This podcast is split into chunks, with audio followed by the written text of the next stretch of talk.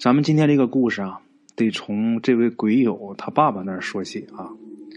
鬼友他爸爸呢，是一位高级的知识分子，是那种享受国家津贴的工程技术人员。刚改革开放的时候啊，就公费出国留学深造啊。那批人之中就有他爸爸。这些啊都不是重点啊，我们今天要说的重点是什么？这老头的心态啊非常好，特别爱开玩笑。在前年过年的时候，咱们这位鬼友几个同学去他家拜年的时候啊，这老爷子非要留咱们鬼友这些同学吃饭啊。同学一看啊，那就吃吧。咱们鬼友他妈呢也很高兴啊，说要做几个拿手菜。下楼去买东西的时候啊，去采购这些菜呀，这些同学们鬼友这些同学们呢也陪着下去了。回来的时候啊，这几个年轻人呐。这几个年轻同学啊，先是把菜给拿上楼了，然后他妈呢在后面慢慢的走。刚一进门呢，咱们鬼友他爸啊就问他们：“哎，怎么就你们几个回来了？我媳妇儿跑哪儿去了？啊，让你们给拐哪儿去了？”这老爷子爱开玩笑啊。咱们前年过年的时候，呃，给咱们提供故事这位鬼友啊，那时候都已经当爹了。你说都这么大，老头都这么大岁数了啊，还这么喜欢开玩笑，可以想象的出来，咱们鬼友小的时候跟他爸的关系啊是多么的融洽。这爷俩啊，按他爸的话来说，就说他爷俩是当哥们儿处啊。很小的时候啊，咱们这鬼友那时候还没上学呢，有这么一次啊，他爸去山东去参加一个研讨会，就比较轻松的那种研讨会啊，所以呢，把他给带去了。也是半去参加会议，半玩儿啊。平时呢，就让咱们这位鬼友在宾馆里边玩儿，没事的呢，就带着这位鬼友啊啊，是各个旅游景点去转一转。有这么一天呢，他们去了一个著名的景点啊，山东比较有名的这么一个山，哪个山咱也别说了啊，爬了能有一个半小时左右吧，啊，这山也爬挺高了。这爷俩啊，要歇一会儿。那个时候，这个风景区这个商业化的气息还不是很浓重啊。离开路啊，不远的地方就是一个林子。他们呢，走进这个林子以后啊，找一块石头就坐下了。歇了没一会儿啊，他爸忽然间跟咱们这位鬼友说：“哎，儿子，咱俩玩孙悟空吧。”咱们鬼友说：“好啊，啊。”因为当时这个电视里正在热播这个《西游记》啊，小孩不都喜欢孙悟空吗？是吧？所以呢，他们父子在家也总那么玩这游戏怎么玩呢？就是一个人装孙悟空，另一个人呢装《西游记》里的呃其他人物，可能是妖怪，也可能是猪八戒啊，也可能是别人。然后呢，再复制一个《西游记》的场景。那么谁来当孙悟空呢？猜拳，谁赢了谁当孙悟空。啊，但是基本上都是他爸赢。咱们这位鬼友长大以后，他才明白，他爸赢他的诀窍啊，就是假设啊，他爸猜拳猜赢了，那他爸自然就装孙悟空；假设他爸输了的话，他爸就告诉他三局两胜；假设三局两胜又输了的话，他爸就告诉他五局三胜。可怜呐，咱们这哥们儿啊，当年呢数数还费劲呢啊，所以啊。经常是扮演妖怪和猪八戒，被他爸给打的不要不要的，啊！这次玩呢，没有例外啊，他又输了。他爸呢，这回让他演唐僧，啊，然后呢，在这个地面上捡一根树枝，在这个地上画个圈让咱们这位鬼友啊，这哥们儿坐这圈里边，让他呀，就跟他说啊，就说咱俩演那个《三打白骨精》里的那个桥段。啊，就说俺老孙不回来之前，你不能出圈啊，也不能喊我。这个电视上就这么演的嘛。然后这哥们儿啊，就眼睁睁的啊，看着他爸走到山路上，和几个刚爬上来坐在路边休息的阿姨聊起来了。啊，他爸聊得很高兴啊。咱们这位鬼友，这位哥们儿啊，当年很小啊，在那坐的很无聊。然后他就想起来啊。这电视上这唐僧在圈里也不是不能说话呀，啊，他呢就在这个圈里边就喊：“悟空，悟空。他爸倒是回头看了他一眼啊，然后啊继续聊。他呢在这圈里是百无聊赖的啊，这个心烦呐，太无聊了。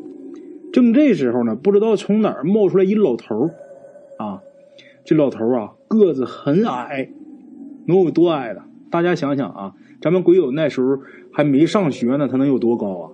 他坐在地上，这老头站着，比他还矮那么一点啊。当时呢，咱们这位鬼友太小，他也不知道害怕。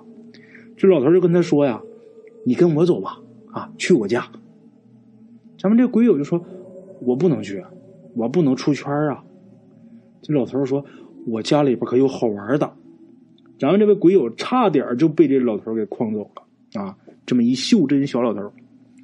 然而啊，这个时候啊，忽然间想起来，大人也经常说，不能随便跟不认识的陌生人走。啊，最后啊，他还是没答应这老头这老头呢，就一直在那勾搭咱们这位鬼友啊。咱们鬼友呢，觉得很无聊，也有一搭没一搭的跟他说话。说着说着啊，忽然间这老头在咱们鬼友胸口上啊吐了一口口水，跟着呢又用手擦了擦。咱们鬼友啊。那时候他一小男孩，那时候很小啊，他也不觉得脏，他反而觉得很有意思啊。那个老头呢，在他胸口吐完口水，老头在他身这个胸口啊，又用手擦了一下这口水之后啊，就很快的爬到了他背后不远的树上去了。这小老头动作非常快。这时候啊，跟他爸聊天的那几个阿姨呀，可能是休息够了啊，起身继续去爬山。他爸呢？也返回树林里边来找他，可是啊，他明明就坐在他爸给他画的这个圈里，但是他爸却好像看不到他一样，啊，越来越慌。有这么几次啊，都是从他身边走都没看见他。刚开始啊，咱们这位鬼友还觉得挺有意思的啊，就跟在家跟他爸玩捉迷藏是一样的。他俩在家捉迷藏的时候，他爸也是故意假装看不见他嘛，啊。后来呀，烦了，他爸这半天也看不见他啊，他就主动去找他爸去了。他呀想着从他爸背后啊一下扑过去，抱他爸一把，那这样能把他爸给吓一跳呗，觉得挺有意思的。但是啊，他从他爸身边几次都是扑空啊，就这样啊找来找去，咱们鬼友说现在回想啊，足得有一个来小时吧，两个人谁都没找着谁。啊，这个时候啊，从山上下来一个人。这个人呢，看这个打扮呢，很普通的一个老头但是啊，留着白胡子、白头发。长大以后啊，觉得这个老头应该是一道士。这个老道呢，啊，像是啊刚下山办事正好路过这片林子。然后这个道士啊，就看到他爸了，看到他爸呢，也看到他了。现在回想起来，这老头挺厉害的啊！看到他们怎么样呢？这个老道士啊，走进这个林子，走到他爸背后，伸手啊，在他爸这个右肩拍了一巴掌。这一巴掌拍的能看出来很轻，但是啊，这一拍以后，鬼友他爸就能看到咱们鬼友了。这时候咱们鬼友一身土的坐在地上坐着呢啊，因为刚才找他爸每次都是扑空，一扑空就摔一跤。那身上是滚了一身的土，啊，他爸看到他的时候很激动啊，过去就把他给抱起来了，确认一下自己孩子没事啊，这时候才回头问这个老道：“你拍我干什么？”这个老道啊，显然呢没想到他爸会问这个问题，自己也愣了一下，没回答，反而啊，这老道士跟他爸说呀。我看你这孩子挺好，啊！说完呢，就掏出来一个珠子，从怀里掏出一个珠子，递给咱们鬼友，说：“孩子，你拿着玩吧，记着啊，三十年以后你还给我。”说完呢，就下山了。咱们鬼友他爸肯定是不能白要人东西啊，平白无故拿人东西啊。这个时候就从咱们鬼友手里边把这珠子给夺过去了，然后去追这老头。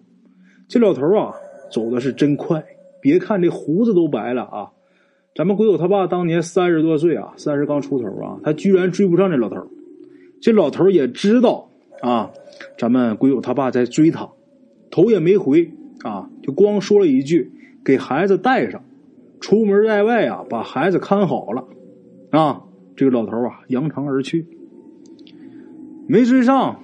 鬼友他爸呀，只好把这东西又拿回来了。回来之后啊，仔细一看，这个珠子晶莹剔透啊，应该不便宜。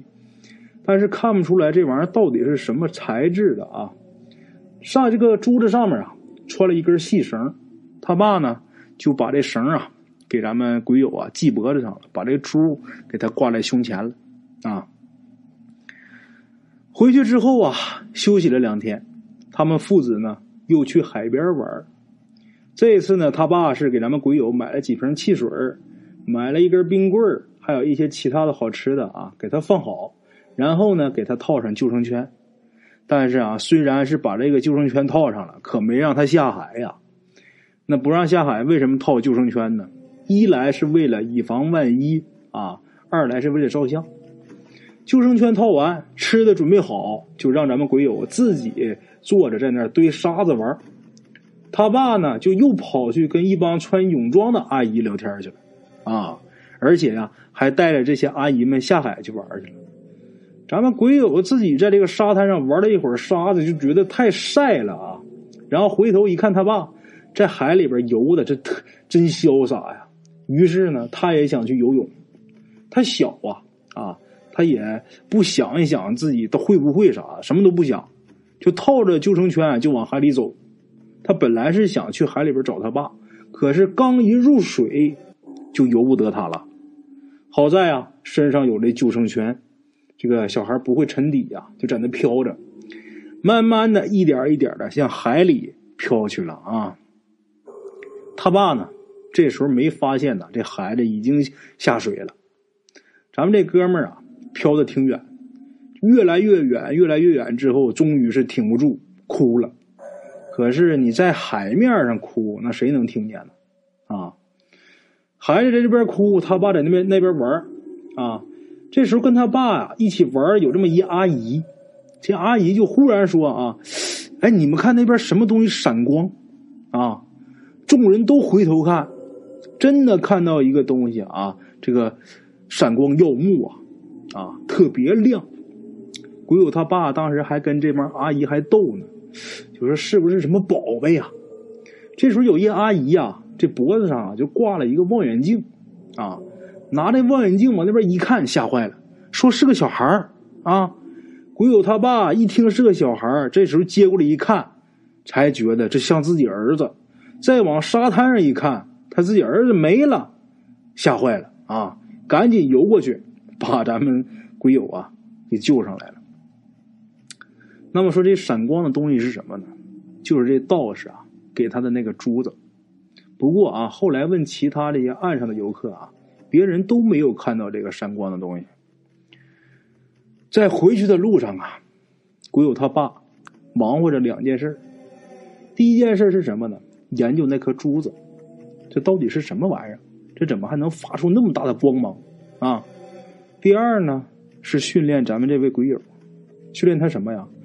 回家告诉你妈啊，就是你去哪都是跟我在一起啊，不许跟你妈说你漂海里的事儿啊。咱们这位鬼友真听话，一直到上研究生了啊，很大了已经，才把这事儿告诉他妈。后来呀，这父子二人回家以后，鬼友他爸呀，特意是找到呃比较有知识的啊一些朋友。把这些东西啊 给他们看看，这到底是一什么宝贝？结果呢，在这众多朋友中有这么一位啊，比较精通玄学的这么一个人。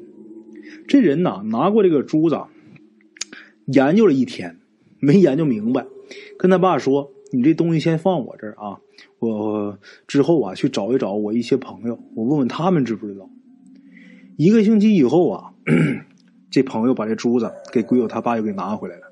就告诉鬼友他爸，这可是一个好东西，啊，这是什么呢？这叫聚灵珠，啊，这是道家的法宝，这是很罕见的东西啊。你这东西是怎么得来的？咱们鬼友他爸就把这个珠子的来历啊，一五一十的就跟这个他这朋友说了。他这朋友说呀，当年那个老头啊，应该是一位老道士，他能把这个宝贝的聚灵珠啊给你们家孩子带，可能也是抱着什么心理呢？想救这个孩子一命。估计他当年应该是看出来这孩子啊，三十年之内有劫难，所以啊，才把这珠子借这孩子用三十年。你呀，等将来这老爷子回来取珠子的时候，你们一定要好好的谢谢人家，啊！好了啊，各位老铁们，咱们今天这故事啊，就说到这儿了。这个故事告诉了我们一个道理，什么道理呢？我们永远别让男人去带孩子啊！好了啊，今天故事先到这儿。